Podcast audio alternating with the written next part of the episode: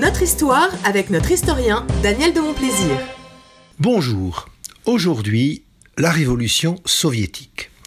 Non pas la révolution russe de 1917, dont je vous parlerai probablement un jour, mais bien la révolution qui a vu tomber l'Union soviétique de 1989 à 1991, depuis la chute du mur de Berlin jusqu'au départ de Gorbatchev, le tout dernier premier secrétaire du tout-puissant Parti communiste soviétique. Soviet en russe, ne voulant pas dire révolutionnaire, comme on le croit souvent, mais majoritaire.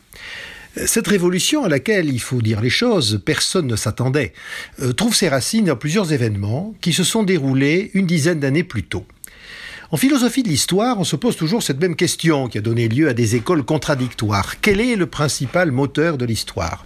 Les phénomènes, principalement économiques, techniques, rappelez-vous, fidèles auditeurs, l'invention de l'étrier, servi par les hommes, mais en tant qu'organisation collective, c'est d'ailleurs la thèse marxiste, ou bien les faits des hommes ou des femmes pris individuellement qui, à un certain moment, ont tenu un essentiel rôle de levier. En vérité, les deux se conjuguent, et c'est ce que démontrent les antécédents de la révolution soviétique. Rappelons-nous pardon, le contexte international de la fin des années 1970. L'Occident est à plat ventre devant l'Union soviétique. Il en a peur, il cherche à copiner avec elle. C'est ainsi qu'ont été signés en 1975 les accords d'Helsinki, par lesquels les soviétiques ont promis d'établir un minimum de liberté publique dans leur empire de glace. Mensonges et illusions rapidement démentis par les faits. À l'ouest, tous les dirigeants politiques sont des mous qui, à tout bout de champ, craignent de vexer Moscou. En France, le mondain Giscard d'Estaing. En Angleterre, le syndicaliste James Callaghan. En Allemagne, le technocrate Helmut Schmidt. Aux États-Unis, le pitoyable Jimmy Carter. Au Canada, le dandy Pierre Elliott Trudeau. Tandis qu'au Kremlin, Léonid Brejnev, évidemment, lui se tape sur les cuisses de tous ces gens-là, il peut faire ce qu'il veut, et par exemple, envahir l'Afghanistan.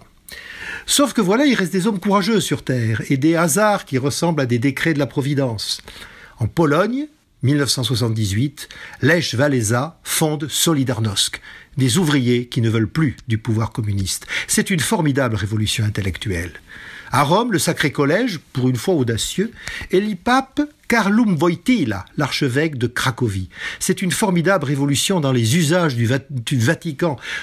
Un coup d'audace ahurissant, euh, à se demander même s'ils l'ont vraiment fait exprès. De là, une brèche est ouverte dans le glacis que l'on croyait impénétrable. Les dirigeants soviétiques n'en reviennent pas. Habitués à ne discuter qu'avec des diplomates américains et européens aussi étriqués que compassés et dépourvus d'imagination, ils se trouvent soudain en face d'hommes vrais, qui veulent vivre libres et qui n'ont que faire des institutions qu'on leur a imposées. En fait, c'est la définition même de la révolution. Et voilà que les interlocuteurs occidentaux changent également. Margaret Thatcher devient Premier ministre en 1979, Ronald Reagan président des États-Unis en 1980. Et le ton change. Plus question de se laisser impressionner par des tigres de papier, comme disait Mao Tse-tung. À la tribune de l'ONU, Reagan apostrophe directement le ministre soviétique des Affaires étrangères, Andrei Gromyko, en poste depuis plus de 20, depuis près de 20 ans, et habitué à la lâcheté des Occidentaux. Vous êtes l'empire du mal, lui dit-il, et nous allons vous éliminer. Après quoi, il lance ce bluff génial de la guerre des étoiles, faire croire aux soviétiques que les États-Unis sont désormais capables d'envoyer des missiles nucléaires depuis l'espace ce qui est faux, mais ce qui démoralise complètement le haut commandement militaire russe. On ne peut pas suivre, dit-il à ses dirigeants civils, qui comprennent alors qu'ils doivent lâcher du lest, d'où l'arrivée au pouvoir en 1985 de Mikhail Gorbatchev qui initie deux programmes majeurs, la glasnost, qui consiste à ouvrir la porte de quelques libertés, notamment d'expression, et la perestroïka, réforme économique permettant une certaine dose d'initiative privée. Mais il ne s'agit que de replâtrage d'un système à bout de souffle. Le 28 mai 1987, le petit un petit Cessna avion d'aéroclub allemand, piloté par Mattia Rousse, 19 ans, se pose sur la place rouge après avoir trompé tous les radars soviétiques. Il vient de démontrer que, ce complexe militaire qui effraie tant les pays de l'Ouest depuis plus de 30 ans, en fait, il ne vaut rien. L'année suivante, Ronald Reagan prononce à Berlin, juste devant le mur, son fameux discours Monsieur Gorbatchev, ouvrez la porte. Le rideau de fer n'est plus ni tenable, ni défendable. Dans la nuit du 11 au 12 mai 1989, les gardes frontières hongrois, autrichiens et tchèques du petit poste d'Egier Shalom cisaillent les barbelés qui séparent leurs deux pays et se mettent à fraterniser. Dès lors, la frontière est ouverte entre les trois pays et les autorités centrales n'osent pas intervenir. L'événement fait sensation dans toute l'Europe de l'Est. Encore six mois, et dans la nuit du 9 novembre, c'est le mur de Berlin qui tombe à son tour. L'Union soviétique existe encore, mais elle est évidemment en sursis.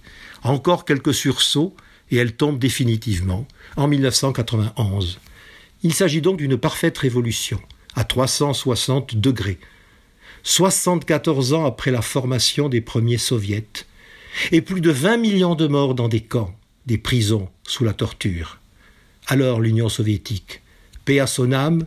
Non, parce que je ne crois pas qu'elle en ait jamais possédé une. Au revoir. C'était notre histoire avec notre historien Daniel de Montplaisir.